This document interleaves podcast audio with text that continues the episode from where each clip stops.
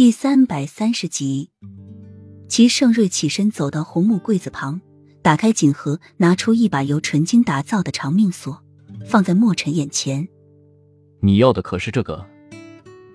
莫尘更加疑惑了，他要这个做什么？皇上，臣真的不明白皇上在说什么。这不过是一把长命锁而已。臣一向淡泊名利，为了这一把区区的长命锁。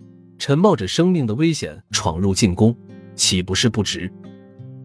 齐盛瑞眯起阴冷的眸光，嘴唇紧紧的抿着，在墨尘的脸上久久的凝视着。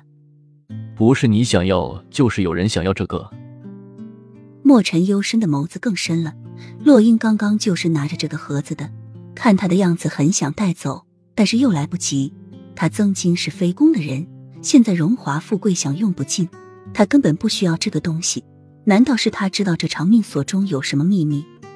臣真的只是单纯来看看雨飞生前住的地方，没有其他的想法。不管皇上信不信，臣就算是死也是这个答案。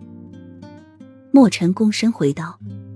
齐盛瑞看着墨尘的表情，眼角起了一丝疑惑，看到窗户上的脚印，冷声说道：“以你的功夫和内力，完全可以走掉的。”为何你要躲在床底下？私闯进宫的人不止你一个，对不对？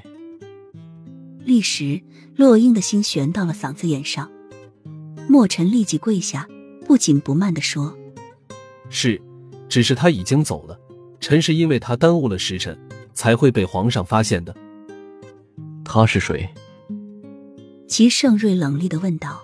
“臣不会说的，但是臣可以保证，他也是来祭奠雨飞。”并无他图。墨尘接着说，语气笃定。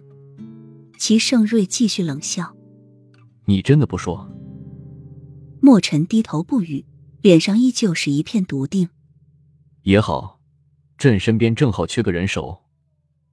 齐盛瑞对着门外叫了声：“小西子，把墨尘送到太监房去。此后就让他和你两个伺候左右，一个替朕分忧。”一个保护阵。墨尘笃定的眼神立即被一片惊慌淹没。小西子立在原地，不真切的问了一句：“皇上，你要阉了墨将军？可是墨将军以后还要操练卫兵，辅导太子。”